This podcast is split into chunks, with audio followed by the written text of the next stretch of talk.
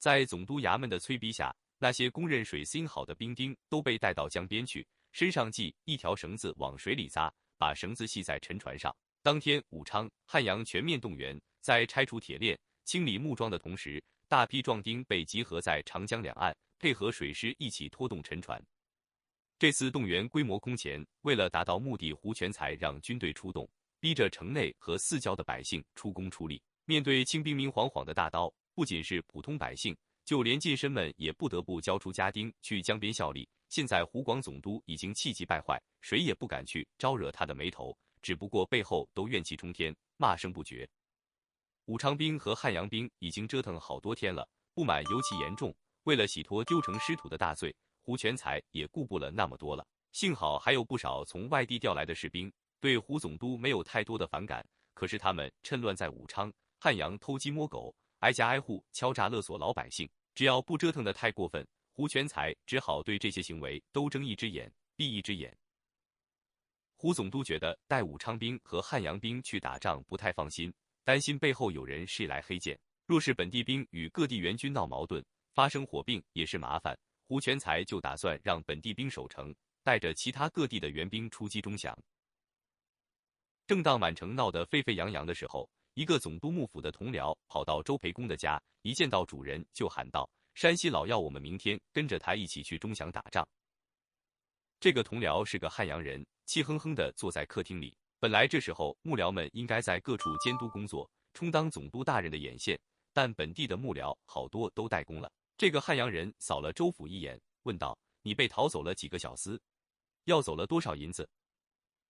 今天有几个 C L 着湖南口音的大兵来到周府，强行拉走了两个周培公家里的男仆。周培公本着好汉不吃眼前亏的心理，还塞给为首的军官五两银子。拿了银子，喝了周府的茶后。这几个湖南兵就带着两个男仆，高高兴兴的走了。看到周培公是各功名在身的近身，这几个士兵倒也没有太放肆。出门后，在周府门口贴上了一张黄纸条，其他兵丁看到就知道，这家已经响应总督衙门的号召出过力了。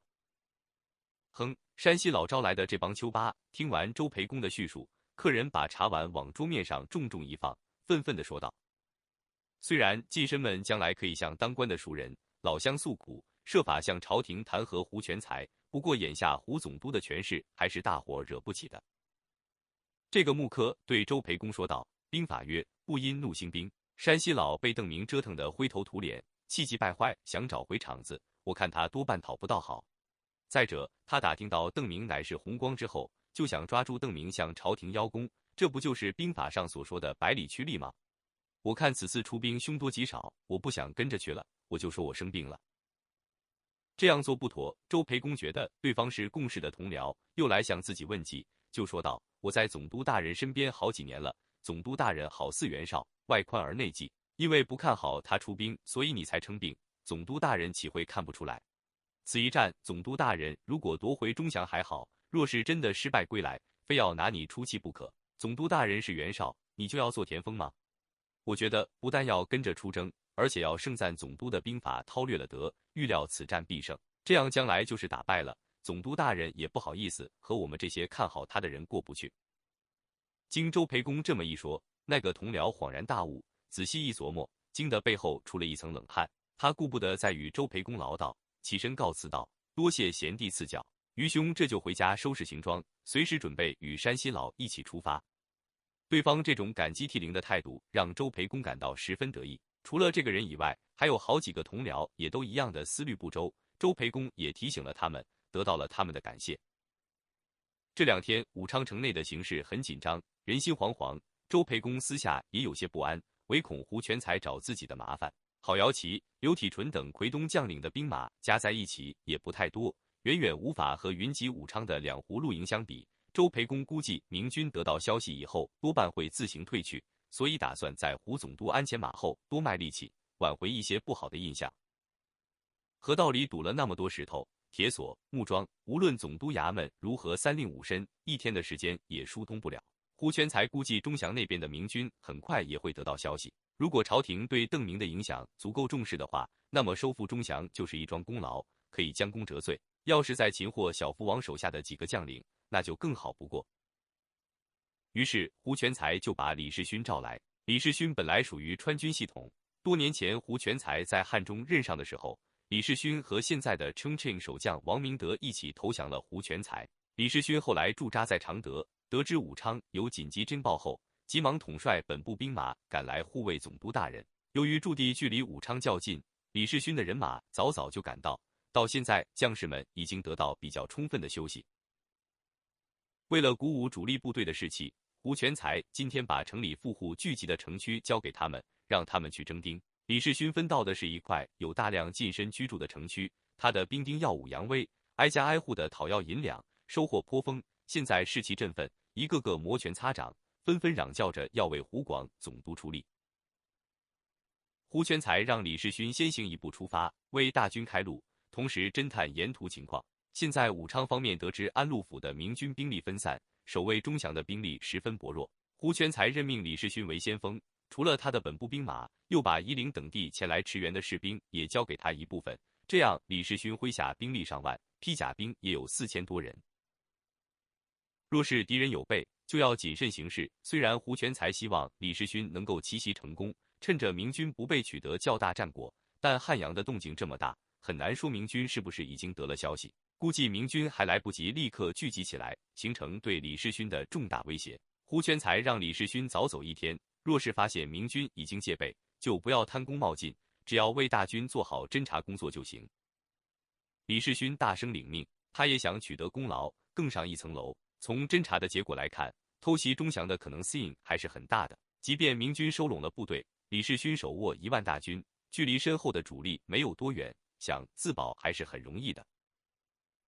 兵贵神速，此外就是要善于保密。胡全才对李世勋很看重，不厌其烦地交代道：“你率领部下出发时，不要对手下说是充当大军的先锋，只说是去上游监工、监督疏通河道的工作。等到离开汉阳以后，再对部将们挑明。”免得这里人多口杂，泄露了风声。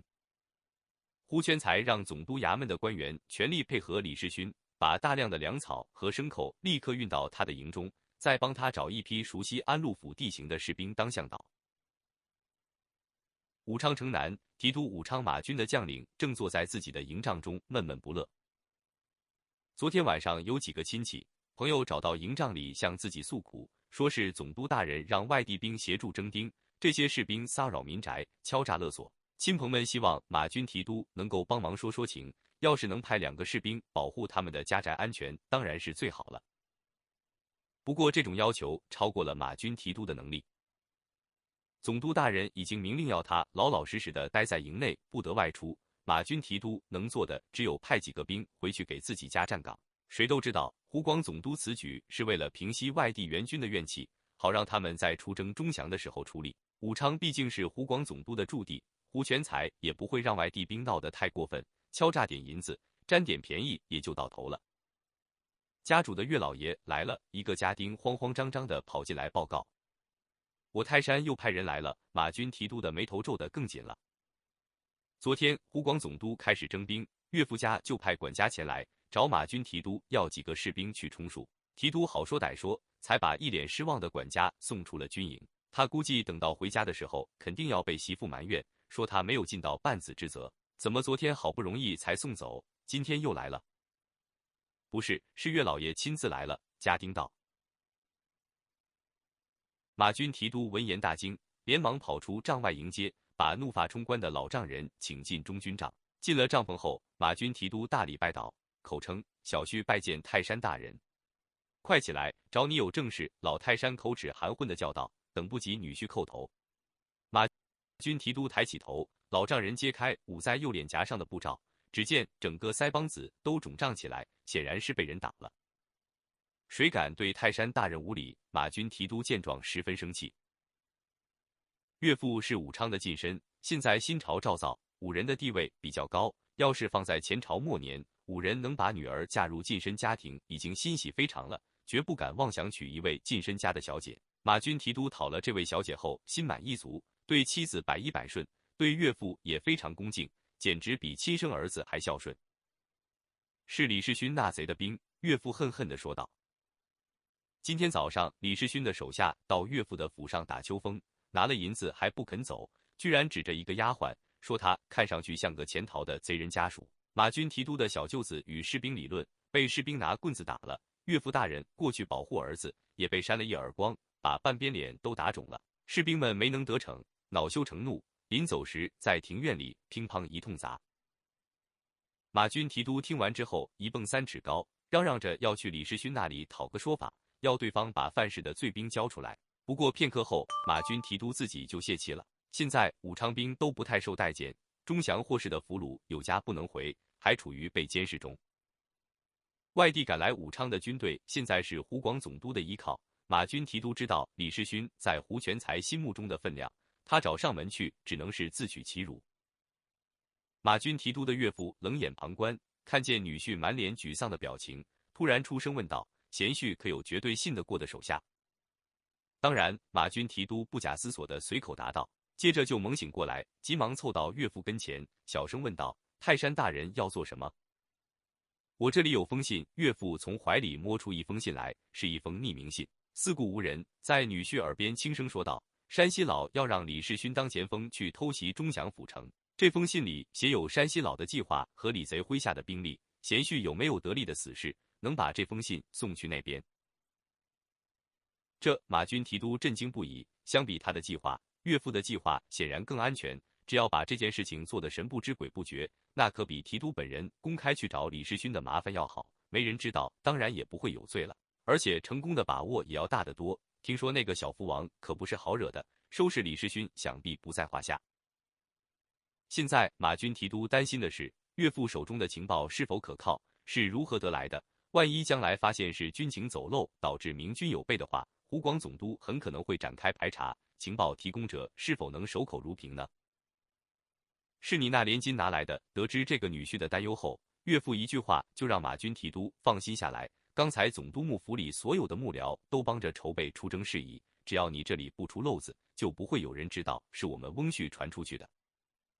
泰山大人尽管放心，既然是那个在总督衙门当幕僚的连金拿回来的情报，马军提督顿时胆子一壮，伸手把信接了过去，向岳父保证道：“小婿这就派一个得力之人送去钟祥。”泰山大人尽管放心，这个人胆大心细，一定不会出事。而且他的命还是小婿救下的，就算失手，也绝不会出卖小婿。钟祥、邓明翻看信函时，贺真正在一旁询问从前线返回的探哨。